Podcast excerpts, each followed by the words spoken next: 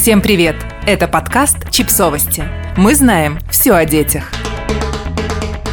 Россияне рассказали, сколько денег требуется для нормальной жизни семьи с одним ребенком. Впервые за всю историю подобных опросов родители назвали сумму, превышающую 80 тысяч рублей.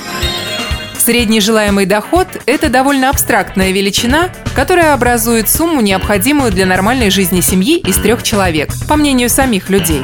Однако она наглядно показывает, какую сумму россияне считают комфортной для семьи с ребенком и при наличии обоих работающих родителей. В этом году, согласно новому опросу, проведенному холдингом «Ромир», средний желаемый доход семьи составляет 85 700 рублей.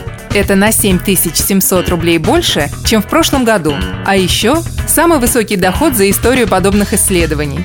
В исследовании этого года приняли участие полторы тысячи россиян. 22% сказали, что размер семейного бюджета должен составлять 60-90 тысяч рублей. Примерно столько же считают, что для комфортной жизни семьи из трех человек необходимо от 90 до 120 тысяч. Чуть меньше количество респондентов, 18%, сообщили, что для комфортной жизни им было бы достаточно зарабатывать 45-60 тысяч в месяц на семью. А вот доход в 20-30 тысяч удовлетворяет всего 4% опрошенных.